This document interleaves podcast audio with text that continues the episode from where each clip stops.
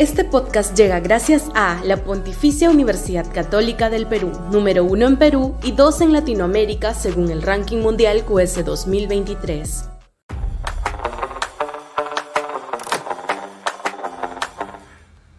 La gente está harta de la partidocracia. Sudaca, Perú. Buen periodismo. Un partido nuevo, responde la gran mayoría de la ciudadanía respecto de por quién votaría en una nueva elección congresal, de acuerdo a la última encuesta de Ipsos publicada en Perú 21.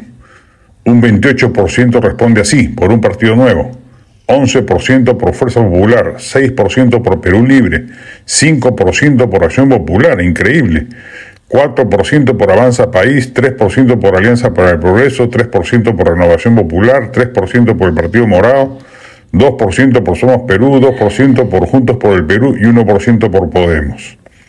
La encuesta no lo plantea, pero no, pero no sería excesivo atribuir que semejantes resultados ocurrirían también si se preguntase por la elección presidencial. La gente está harta de la partidocracia vigente, aquella instalada principalmente en un Congreso absolutamente desprestigiado.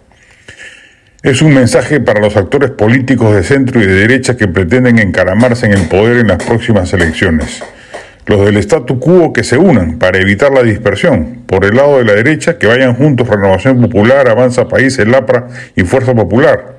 Por el centro, que se alíen Alianza para el Progreso, Somos Perú, Los Morados y Podemos.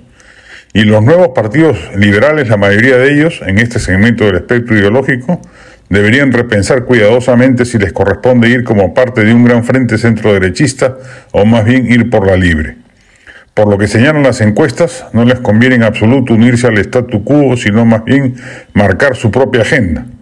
Eventualmente pueden unirse entre partidos nuevos. No se entendería que Rafael Belaúnde no converse con Carlos Spa, por ejemplo, o inclusive con Jorge Nieto, tres precandidatos absolutamente nuevos como tales, si al final todos logran inscripción, cosa que hasta el momento solo ha conseguido Libertad Popular.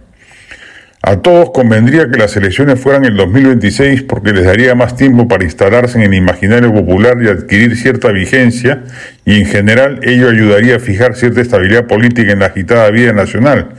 Pero lamentablemente los errores del gobierno y del Congreso contribuyen a pensar que puede llegar un momento de ruptura del orden establecido y forzar a elecciones adelantadas. Escenario deseable si efectivamente nada cambia en los dos poderes del Estado. Los partidos nuevos, en todo caso, deben actuar en función de ese eventual desenlace.